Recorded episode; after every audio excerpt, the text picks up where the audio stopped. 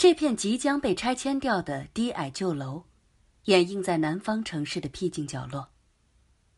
年轻人搬进新居，老的人却安土重迁，迟迟不舍离开。这房子里或许存有他们大半生的记忆。巷子最初的名字，很多人都已不记得，只是顺口叫它“老人巷”。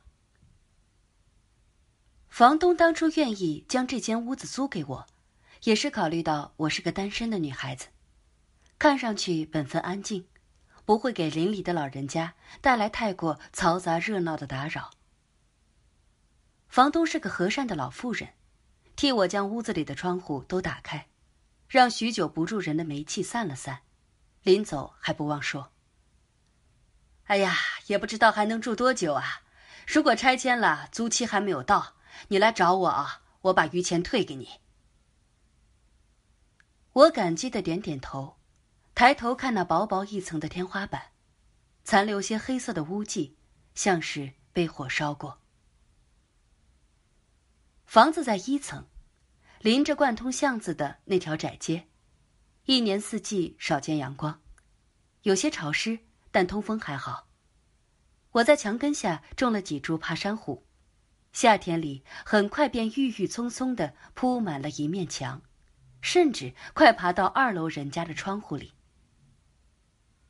这种淡淡江南气息的环境，和巷子里缓慢幽静的节奏，正是我所喜欢的生活。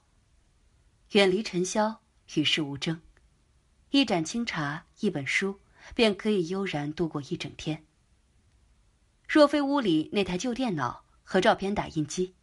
有时候真的恍然回到了旧时代。那天午后，我正在看一本书页已经老旧发黄的书，一位老人颤颤的走了进来。小姑娘，听说你手艺不错，帮我看看，这照片还修不修得好啊？我在这间临街的屋子里住。也顺带开了一间修相馆，把年代久远、已经没掉或是褶皱的厉害的老照片数码扫描进电脑，再用软件一个像素一个像素的修复，重新洗印出来的就又是崭新清晰的一张相。其实这也并不复杂，只是需要足够的耐心和时间。这老人像里最不缺的便是旧东西，旧的屋子。旧的摆设，旧的青石砖路面，旧的人，连着巷子里的空气也都带着陈旧却淳朴的气息。而恰恰我最不缺的也是时间和耐心。最初他们并不信这科技的神奇，回坐了一圈，见证第一张起死回生的照片被打印出来，之后便时不时的有老人登门，少许收个手工费。我也便可以以此营生。只是今天来的这个老人与以往有些不同，看上去是个过了七旬的婆婆，满头银发在后脑结着齐整的髻，背严重的驼着，却穿了大红的短袖上衣，小立领盘丝扣，那几枚精致的扣子在这盛夏依旧扣得一丝不苟，脸上厚厚一层粉，在皱纹里。浓淡不均的挂着，让人极不舒服。哦，婆婆，您先坐。我起身给她倒杯茶，她喝茶的姿势竟有种说不出的优雅。婆婆，您这照片……我有些为难，这张照片损毁的实在太过严重，似乎很久了。有着那个年代照片特有的风格。四周一圈留白，然后是锯齿形的花边。表面那层黑白的色彩，在这温度里有些黏黏的，像要融化掉。画面里隐约是三排年轻的男女，像是毕业的集体合影。女生还都梳长长的辫子，一张张脸笑得矜持。只是中间某个位置有个突兀的小窟窿，像是不小心落了一支燃着的烟头在上面，却不偏不倚将一个男生的脑袋烧了去。我记起以前听过的一些迷信说法，若有已经死去的人和你在同一张照片里，那人又和你有过过节，务必要将那人从照片中烧掉，否则，否则之后的说法便有很多版本。我的奶奶告诉我的是，不烧掉的话，那人会在夜里偷偷从照片里爬出来。有冤报冤，有仇报仇。有些话仔细想想，本是该一笑而过的，但小孩子难免轻信，尤其是当你心中有鬼。我的小学毕业照上便也有这样一个窟窿，小小的，却刚刚好不见了一个女孩子的脸。她是那个暑假去海边游泳时淹死的。她死之前，我们是全班公认的一对死敌。互相较劲儿，互相攀比，也互相陷害。现在想起来，那时真是幼稚的可怕。老婆婆听说照片难以修复，本已浑浊的眼，忽而更加暗淡。放下茶碗的手抖了抖，她的手枯瘦。上面布满深褐色的老年斑，但手腕上还戴着做工颇为花哨的银手链。想来年轻时一定是讲究爱美的女子，即使年老色衰，也还有这样的勇气和情致。如果是剪掉的，能找回来还好办些；但是烧掉的话，就无法知道那人的相貌了。我解释着。老人的表情有些懊悔。唉，我老糊涂了，也不知什么时候就睡着了。蚊香被风吹倒在上面，幸亏立刻就醒了，不然啊，不光是这张照片要烧没了，可能又和五十年前一样，引起一场大火。唉，算了算了，修不好就是天意了。他这样说着，手还是止不住在照片上轻轻抹撒着。这样的年岁，凭就旧物追忆似水年华的心，我大抵也懂。谁没有不能释怀的过往，不能忘却的人？说连那唯一的影像都留不住，实在是遗憾的事。情绪也被他感染的低沉，不免就多问了一句：“婆婆，若还有这人别的照片，我或许还可以想想办法。”老人沉吟了一下，摇头：“那场火灾之后，幸存下来的东西不多了，还留着他的身影的照片。”也就只有这一张了。这么多年过去，还在记挂的，想必也只能是年轻时的恋人了。只是这样，我也实在无能为力，总不能随处找一颗人头来填补那块空白，那样怕是人头的主人要从照片里爬出来找我算账的吧。老人像来时一样，颤颤的走了出去。背弯着，似乎每一步都极辛苦。那一身大红的衣服像一团火，诡异的烧着，点燃这条古朴的小巷。我正看着他的背影出神，他却忽然间转身，瘦的骷髅一样的脸将我吓了一跳。他脸上有一丝希望的光芒。我记起来。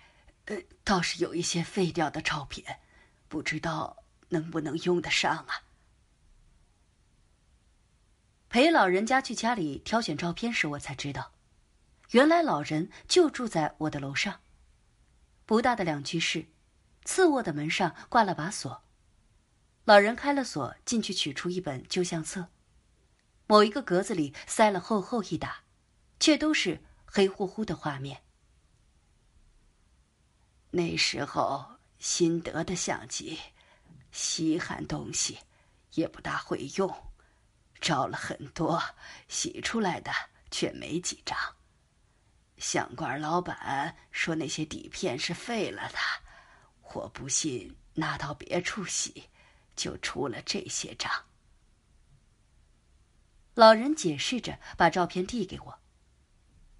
你拿回去试试看，如果可以，我会加钱给你。我点点头，告别离去，对这单活儿兴趣更浓了。那几张照片的确是废的不能再废了，好似照的只是没有星星的夜空，只有一张隐约看得到人影。我扫描进电脑，提亮、锐化，调了色彩饱和度和对比度，各种尝试，折腾到半夜，才终于让它现出里面的一对男女。男子眉清目秀，却透着英气，他们并排站在一座古刹前。肩膀紧紧贴的，站得笔直，甜蜜的有些拘谨。女人垂在身侧的手腕上，戴着那条银链子。我愣怔着，想象他们之间可能有过的故事，毫无困意。第二日，我去楼上找那老人，开门看到是我，他似乎并无意外。婆婆，我有好消息。有张照片可以用，我帮您最大程度做了复原，但是脸部细节还是有些模糊。如果可以，麻烦您跟我描述一下他的相貌，我可以弥补的更真切一些。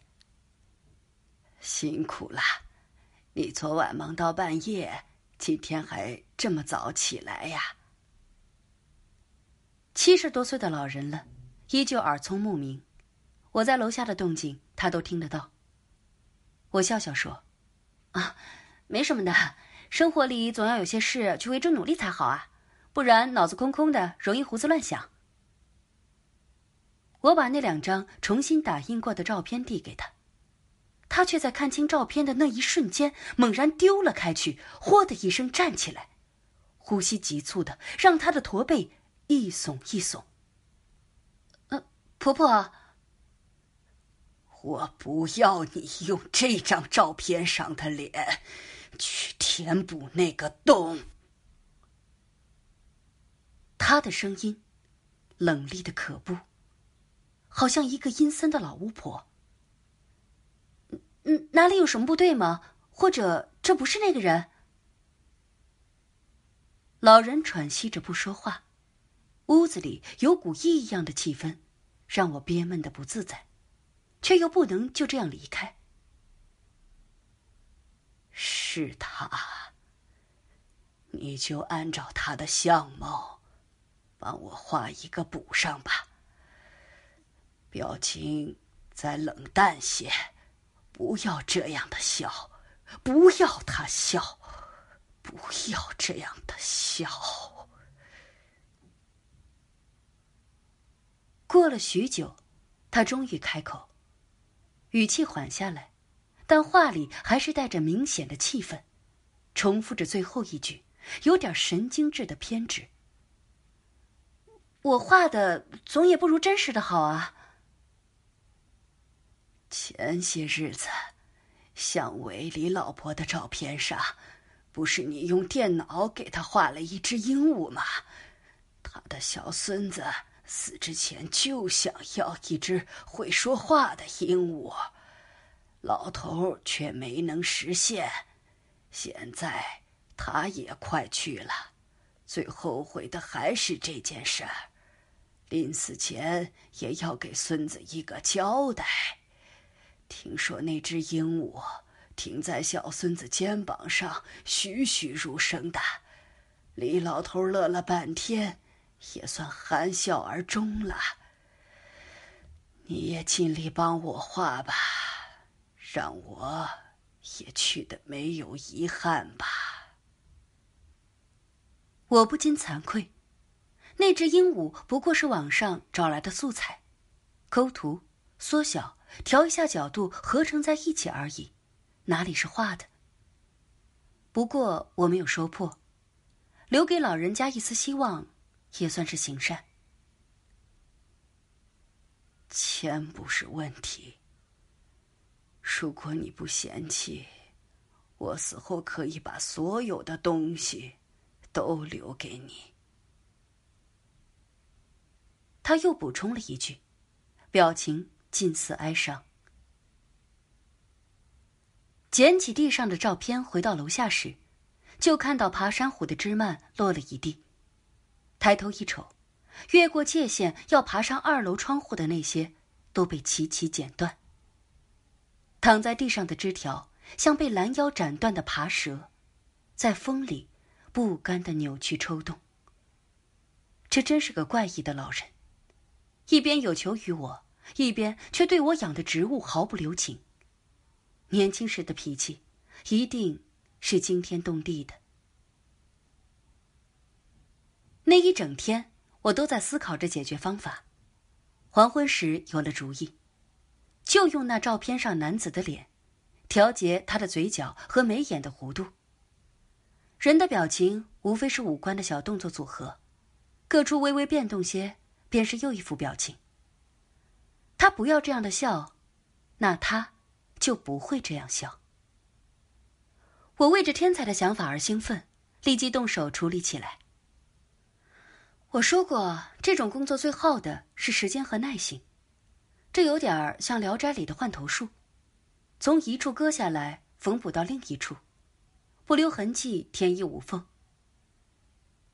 一直到凌晨，我才将那颗脑袋的角度调整吻合，将它与整张大合影的亮度调节一致。这才开始处理其他发霉和融化的部分。整张照片被扩大到百分之八百的大小。一个像素一个像素的看过去，一切也便不再具有任何形态，无非是一个个正方形的色块，黑白灰，单调无生机。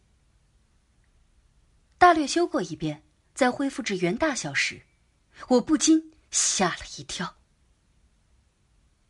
照片最下角原来没掉的地方，现出一行白色的小字：“一九五七年，S 高中死亡名单。”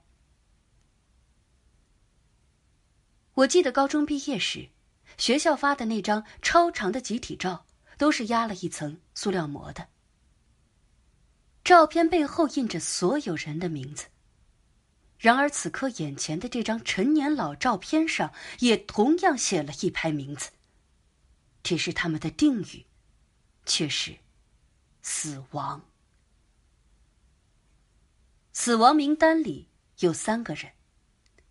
这白色痕迹应不是笔写，而是刀子或什么尖锐物刻在上面，笔画都很细，却很用力。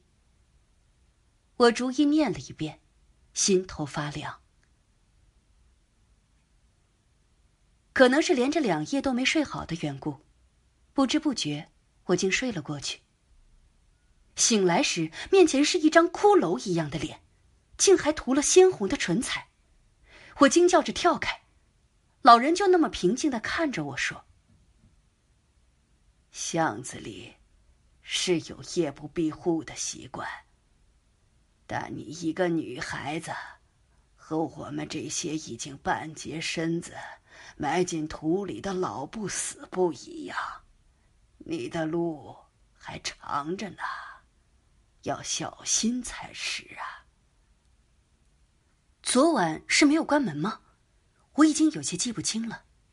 从黄昏开始修那张照片，投入的晚饭都没有吃，可能真的忘了关吧。可老人善意的提醒，听上去总让我莫名胆寒。要小心才是啊！那更像一句得意的预言和恐吓。我去早市买菜，顺路路过你门前，要走了，晚了就散了，散了就什么都没有了。他就那么自顾自的走出去，依旧是那身大红的上衣。我转过头，电脑竟没有进入屏保状态，屏幕上是那张粗略修复过的合影，底下一行白色小字仍在。却生生多出了一个名字。明南星。